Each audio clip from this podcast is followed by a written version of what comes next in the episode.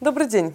Представляем вашему вниманию ежедневную программу «Новости законодательства» на «Что делать ТВ». В студии Татьяна Завьялова.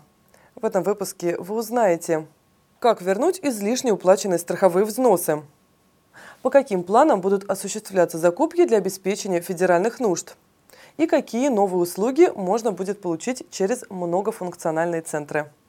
Итак, обо всем по порядку. Не так давно страхователи сдали отчетность по страховым взносам, и у некоторых может возникнуть необходимость вернуть переплаченные в пенсионный фонд или фонд социального страхования суммы. Сделать это можно на основании заявления, предоставленного по форме, утвержденной Министерством труда. Поэтому мы решили напомнить, что с 14 мая вступил в силу новый приказ этого ведомства. Им введены новые формы документов, которые потребуются для того, чтобы зачесть или возвратить переплаченные страховые взносы. В обновленный комплект входят и образцы заявлений о зачете и возврате излишне уплаченных страховых взносов, пений и штрафов. Проект постановления правительства России, утверждающий порядок подготовки и принятия планов закупок для обеспечения федеральных нужд, вынесен на общественное обсуждение.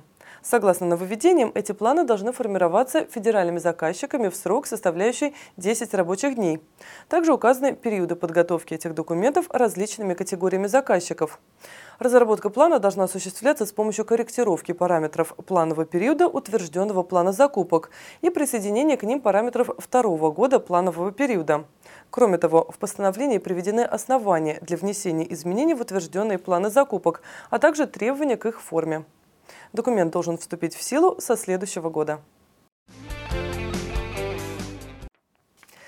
Получить всевозможные услуги через многофункциональные центры стало еще удобнее. На прошлой неделе вступили в силу обновленные правила деятельности этих относительно новых образований, предоставляющих государственные и муниципальные услуги в режиме одного окна.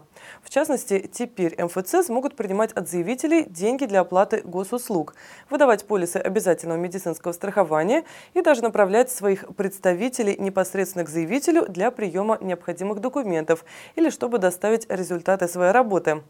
В последнем случае порядок определения платы за выезд представителя центра к заявителю, а также перечень категорий граждан, для которых выезд будет бесплатным, должен определить местный орган власти.